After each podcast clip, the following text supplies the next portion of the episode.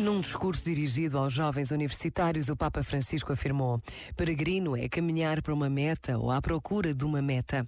Há sempre o perigo de mover-se num labirinto onde não há meta nem saída. Desconfiemos das fórmulas pré-fabricadas, desconfiemos das respostas que nos parecem ao alcance da mão, das respostas extraídas da manga como se fossem cartas viciadas de jogar. Desconfiemos das propostas que parecem dar tudo sem pedir nada desconfiemos.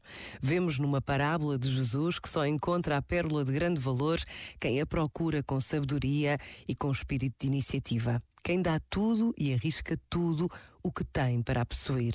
Procurar e arriscar, estes são os dois verbos do peregrino: procurar e arriscar.